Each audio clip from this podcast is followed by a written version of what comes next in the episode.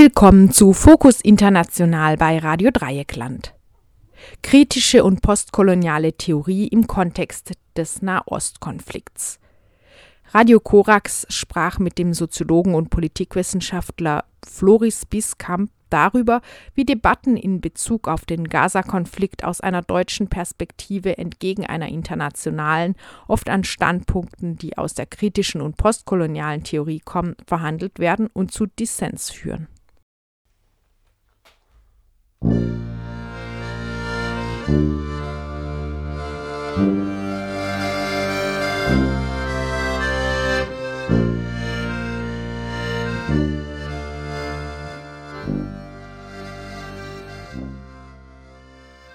Ich sehe was, was du nicht siehst, Antisemitismuskritik und Rassismuskritik im Streit um Israel. Unter diesem Titel haben sie 2021 einen Artikel zur Diskussion gestellt.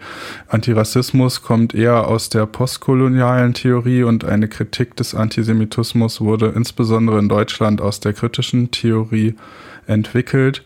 Kann man das stark verkürzt so sagen? Was zeichnet die beiden Denkschulen jeweils aus? Vorweggeschickt, wie Sie schon gesagt haben, das ist natürlich verkürzt, das ist so eine Heuristik, das heißt, man konstruiert da so idealtypisch zwei Pole gegeneinander, wohl wissend, dass die Realität sehr viel komplizierter ist, es zum Glück sehr viele Menschen gibt, die Zwischenpositionen beziehen, aber doch hoffend, dass man dadurch etwas über die Welt versteht. Und was man damit, glaube ich, verstehen kann, ist so ein Paradox, das wir in den gegenwärtigen Debatten über Antisemitismus und insbesondere den Nahostkonflikt sehen, dass nämlich einerseits fast das komplette politische Spektrum sagt, Rassismus ist ein Problem und da muss man was dagegen tun. Antisemitismus ist ein Problem und da muss man was dagegen tun, weswegen man ja eigentlich denken könnte, da sollte Einigkeit herrschen. Zugleich sieht man fast immer, wenn es dann konkret wird, dass sich sehr polemisch behagt wird und dass diesen, in diesen polemischen Konflikten regelmäßig auf der einen Seite Leute stehen, denen insbesondere die Rassismuskritik am Herzen liegt, auf der anderen Seite Leute, denen insbesondere die Antisemitismuskritik am Herzen liegt. Und wenn man diese Konflikte, die etwas relativ deutschlandspezifisches sind, jedenfalls wenn man es auf progressive Kreise, linke Kreise bezieht, wenn man das verstehen will, hilft diese Konstruktion. Und in dieser Konstruktion würde ich so zwei, wie ich es nenne, politische oder herrschaftskritische Projekte unterscheiden. Das heißt, das sind beides so Pakete von Annahmen darüber, wie die Welt funktioniert, was an der Welt problematisch ist äh, und was man dagegen tun muss. Und die haben erstmal gewisse Gemeinsamkeiten. Beide Projekte sagen, wir sind für eine Welt, in der alle Menschen frei und gleich leben können. Das heißt, sie sind universalistisch und emanzipatorisch und insofern auch linke Projekte. Allerdings sind die theoretischen Referenzen und die politischen Hintergründe sehr unterschiedlich, weswegen man zu sehr unterschiedlichen Schlüssen kommt. Ganz kurz gesagt. Das rassismuskritische Projekt sieht die Welt vor allem als so eine Ansammlung von Ungleichheitsverhältnissen, in denen Differenzen konstruiert werden zwischen Menschen, zwischen weißen und nicht weißen, zwischen männlichen und nicht männlichen Menschen. Diese Differenzkonstruktionen werden dann mit Sinn aufgeladen und da werden dann Eigenschaften zugeschrieben. Die einen sind rationaler als die anderen und entlang dieser Grenzen werden dann Ressourcen verteilt, also wird Anerkennung verteilt, werden Wohnungen und Jobs und Geld und so weiter ähm, verteilt, was dann damit einhergeht, dass man Rassismus vor allem dann so etwas sieht, was zwischen den Menschen in einem Verhältnis zwischen denen ist. Und wenn ich diese Brille aufsetze, suche ich überall auf der Welt danach nach solchen Ungleichheitsverhältnissen und will dann politisch sein und solidarisiere mich dann mit denjenigen, bei denen ich denke, okay, die sind jetzt marginalisierte Subjekte, die gegen ihre Ungleichbehandlung kämpfen. Das ist der Blick, den ich dann auf die Welt habe und das ist dann historisch in der Regel zurückgekoppelt daran, dass der Kolonialismus das Weltübel schlechthin ist. Auf der anderen Seite diese eher spezifisch deutsche Tradition der kritischen Theorie, in der Tradition von Horkheimer, Adorno und so weiter, blickt etwas anders auf Gesellschaft. Da sieht man Gesellschaft vor allem als eine also moderne Gesellschaft, als etwas, was über Marktbeziehungen vermittelt ist. Und der Blick darauf ist dann so widersprüchlich. Einerseits sagt man erstmal, ist diese Annahme, dass wir alle frei und gleich und Einzelne sind, ist eine gute Sache, aber das ist in diesen Marktbeziehungen nicht ganz gut realisiert, ist auf eine widersprüchliche Art realisiert, die dann auch zur Unfreiheit führt. Und das, und das ist hier der große historische Bezugpunkt, hat dann Mitte des 20. Jahrhunderts spätestens zu dem geführt, was man dann als Rückfall in die Barbarei oder negative Aufhebung dieser Widersprüche bezeichnet, zum Nationalsozialismus und kurz gesagt nach Auschwitz, wo dann die Gleichheit, die in der Moderne herrscht, dann als Gleichheit in der Vernichtung ähm, ausgeübt wurde. Und wenn ich so politisch dann auf die Welt blicke, dann frage ich weniger, ähm, wo sind die Schwachen, mit denen ich mich solidarisieren kann, sondern ich frage politisch, wer steht hier für Fortschritt, Aufklärung und die Verteidigung der Errungenschaften der Moderne und welche Kräfte kämpfen eher für den Rückfall. Und wenn ich dann zum Beispiel in den Nahen Osten blicke, sage ich aus dieser Perspektive, naja, da sind vielleicht die PalästinenserInnen diejenigen, die eher marginalisiert sind und weniger Machtmittel haben. Aber wenn ich mir die Programme von Hamas oder auch PLO angucke, dann komme ich zu dem Schluss, dass das eher reaktionäre Kräfte sind. Deswegen solidarisiere ich mich dann auch mit denen, die dann vielleicht die größeren Machtmittel haben.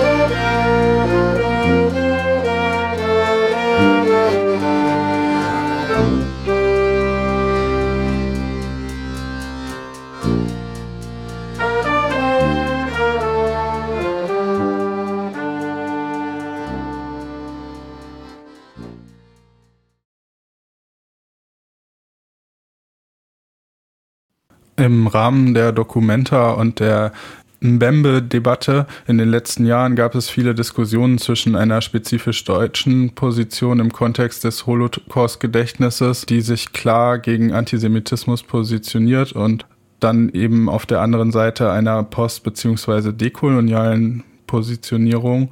Es handelt sich um Denkschulen, die teils sehr unterschiedlich sind und bei den Diskutierenden teils sehr großes Befremden ausgelöst haben. Ich, um mal kurz persönlich zu werden, muss auch sagen, ich war mal politisch im Ausland aktiv an der EU-Grenze und habe mit Refugees gearbeitet und da war es für mich auch ein bisschen befremdlich aus meiner spezifisch deutschen Position heraus, wo ich versuche, diese Appelle dass äh, sich so etwas wie die Shoah niemals wieder ereignen darf, diesem Anspruch gerecht zu werden, dann aber auch mit Linken aus anderen Ländern politische Arbeit zu machen. Das hat dann halt einfach zu konträren, äh, also da haben sich sehr konträre Positionen zum Nahostkonflikt gezeigt. Und äh, warum stehen sich denn diese erwähnten Positionierungen Ihrer Meinung nach teils so unvereinbar gegenüber und inwiefern spielt da auch der kulturelle Hintergrund eine Rolle? Das sind jetzt gewissermaßen zwei Fragen auf einmal. Also zuerst mal muss man erstmal festhalten, dass diesen Unterschied zwischen dem, was in Deutschland los ist in den Debatten und dem, was außerhalb von Deutschland los ist, der ist da der Unterschied. Das heißt, die beiden Lager, die ich gerade beschrieben sind, die sind weltweit etwas ungleich verteilt das erste Lager, so die postkoloniale Rassismuskritik, gibt es im Prinzip überall auf der Welt. Ich habe das ja so ein bisschen akademisch beschrieben, das gibt es dann vor allem an Universitäten überall auf der Welt, aber wenn man das ein bisschen anders fasst, findet man das auch äh, in nicht-akademischen Kontexten in Lateinamerika, in Afrika, in Teilen Asiens und so weiter. Das, was ich als Antisemitismuskritik bezeichnet habe, ist dagegen so eine Art deutscher Sonderweg, auch in Österreich relativ verbreitet. Man findet Spuren davon auch äh, in anderen Ländern, Israel, in den USA und so weiter. Aber dass das innerhalb der Linken in einem weiteren Sinne so stark präsent ist, ist wirklich vor allem in Deutschland und Österreich der Fall. Das führt dann erstmal dazu, dass die Personen in den jeweiligen Ländern das, was sie in ihrem Alltag erleben, in ihrer politischen Sozialisation erlebt haben, als das Normale und Natürliche annehmen, was dann zu dem von ihnen benannten Befremden führt. Das heißt, bei der Dokumente kann man es sehr gut sehen, da kamen Linke von überall aus der Welt und haben eben das erzählt, was sie immer überall auf der Welt erzählen und das ist dann im wenn es um den Nahostkonflikt geht, deutlich antizionistisch und die sind aber nicht gewohnt, dafür von anderen Linken scharf kritisiert zu werden und haben das dann auf einmal hier in Deutschland so erlebt. Andersrum sind deutsche Linke gewohnt, dass man irgendwie mit diesen Debatten schon mal zu tun hatte, vielleicht eine gewisse Sensibilität dafür hat oder zumindest weiß, dass man in Konflikt gerät und ist dann verwirrt, dass dann so Töne kommen, die man hier vielleicht noch aus den 80er, 90er Jahren kennt, die eigentlich so nicht mehr zu hören sind. Also der ganz rabiate ähm, anti-israelische Diskurs. Und das führt dann zu ähm, Befremden erstmal auf beiden Seiten, was per se ja erstmal nichts Schlechtes sein muss, dass es diese Befremden gibt. Aber ich glaube, man kann sagen, dass die Debatten dann nicht so produktiv geführt wurden, wie man sich das wünschen könnte.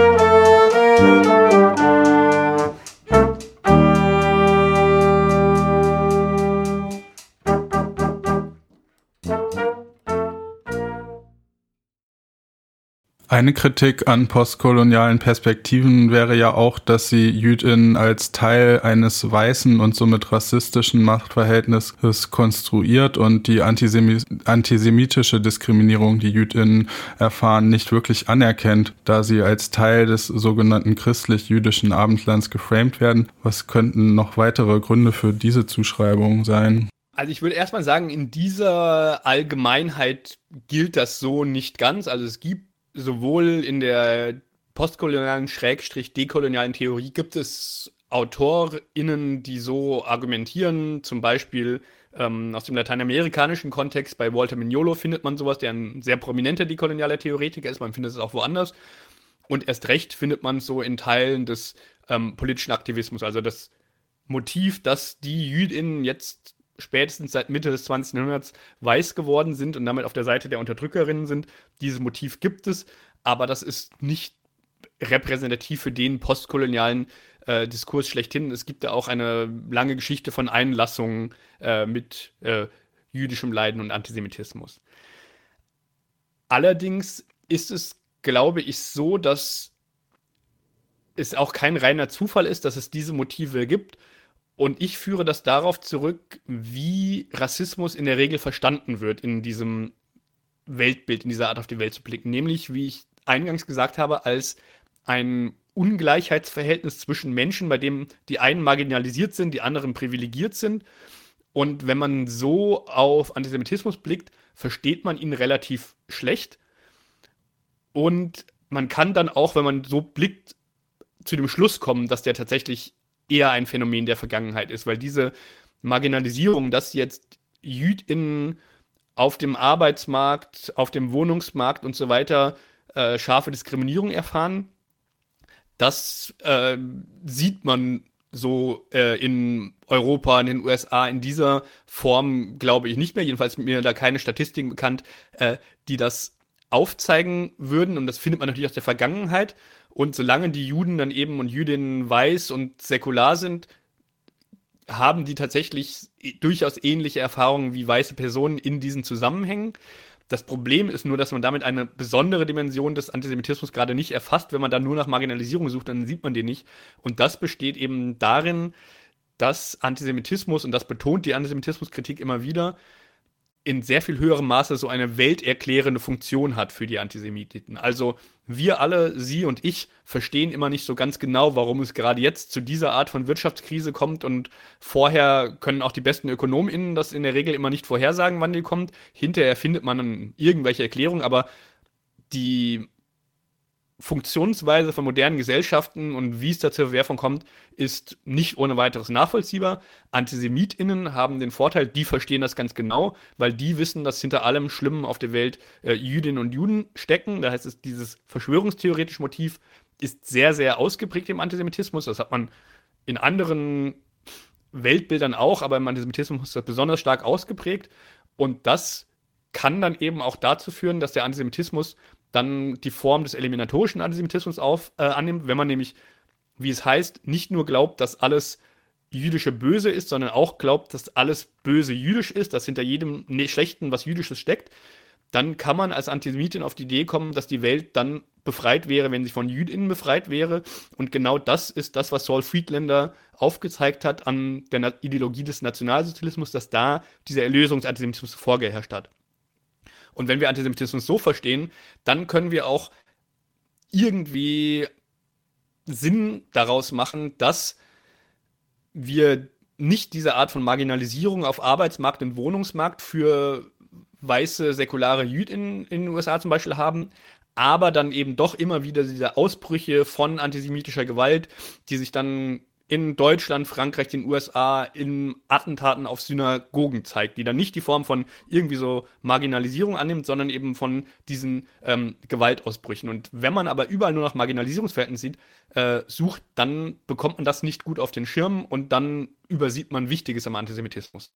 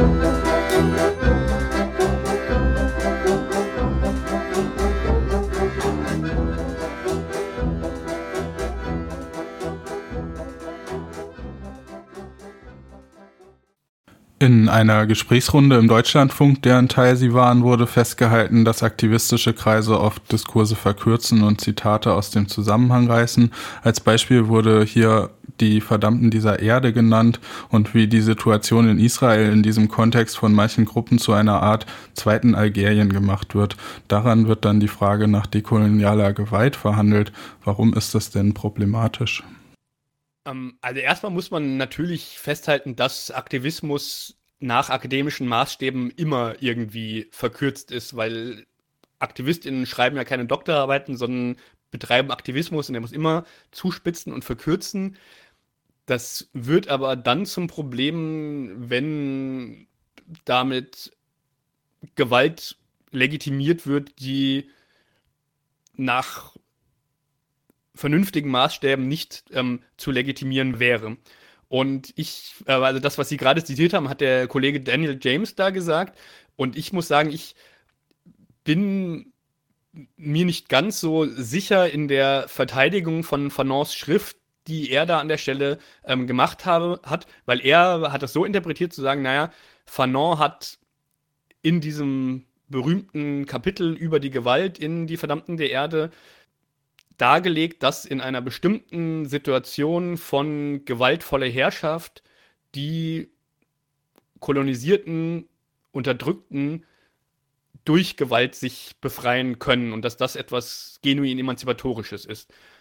Und Daniel James liest das so, dass da sehr spezifische Bedingungen daran geknüpft sind, unter welchen, äh, unter denen dieses ähm, Argument nur gilt, dass das in Algerien vorlag und in Israel nicht vorliegt und dass das halt eine falsche Übertragung ist. Ich habe, muss ich auch ehrlich sagen, länger nicht in dieses Buch geguckt, aber ich habe das damals nicht ganz so klar empfunden in den Kriterien, die da vorgelegt werden. Aber wie ich es einordnen würde, ist, wenn man denkt, man hätte den Nahostkonflikt analysiert, indem man sagt, da ist eine Kolonialmacht und da sind Kolonisierte, die gegen die Kolonialmacht kämpfen, dann übersieht man sehr viel an dem Konflikt und dann kommt man zu Schlüssen und zu Solidarisierung im Zweifel mit der Hamas, die einfach einer, einem offenen Blick auf das, was da die Ziele der verschiedenen Akteure sind, die Dilemmata, die da vorherrschen, einfach nicht gut versteht.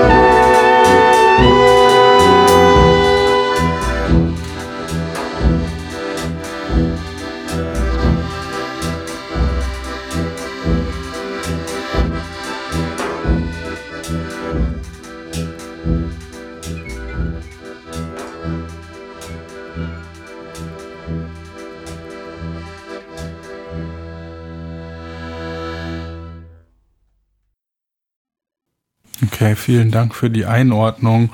Und wo sehen Sie Chancen, dass die Diskurse sich in Zukunft noch annähern könnten?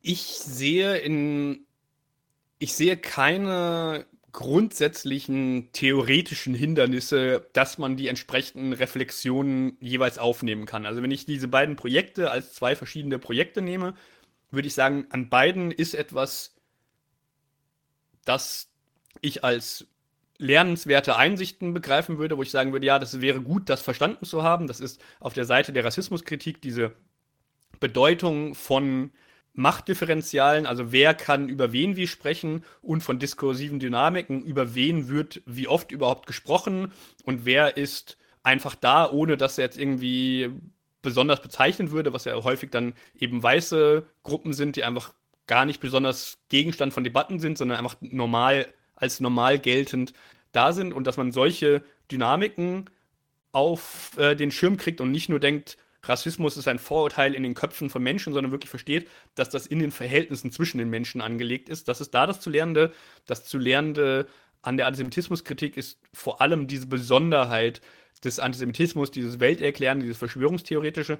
Und das finde ich sind beides sehr wichtige Reflexionen und die sollte man gelernt haben. Und ich sehe keine theoretischen Hindernisse, dass man das beides äh, lernen kann. Das könnte man jetzt entweder so machen, dass wir sagen, wir machen hier die, die Grand Unified Theory, die dann alles aufsaugt, eine neue allgemeine Theorie aufbaut. Man könnte es auch als so eine Aufgabe der Übersetzung sehen und sagen, in beiden Projekten gilt es dann, die Erkenntnisse der anderen aufzunehmen und ich sehe keinerlei theoretische Hindernisse. Die Hindernisse sind, glaube ich, eher äh, politischer und, wenn man so will, psychologischer Natur, weil da werden natürlich Konflikte reflektiert, in denen es um Leben und Tod geht, in denen Menschen dann aus verschiedenen biografischen Gründen relativ investiert auf der einen oder anderen Seite sind, weswegen es dann, äh, wenn man das so fassen will, Lernblockaden gibt. Aber ich glaube, die sind im Wesentlichen nicht auf Theorie zurückzuführen, sondern auf politische Verhältnisse zurückzuführen. Und die Theorie kann dann vielleicht helfen, da ein wenig Reflexionen anzuregen. Aber ich glaube, meine Hoffnung aus der aktuellen Situation, dass da jetzt so ein großes Lernen ansetzt, sind äh, überschaubar, muss ich ehrlich sagen.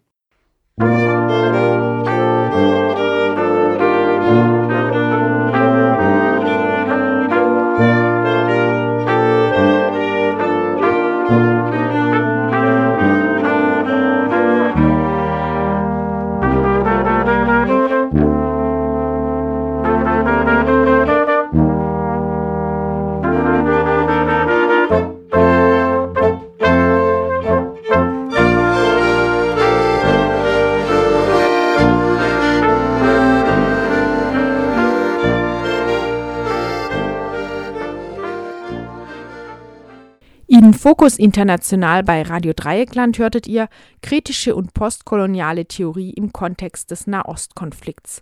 Ein Interview von Radio Korax Halle mit dem Soziologen und Politikwissenschaftler Floris Biskamp.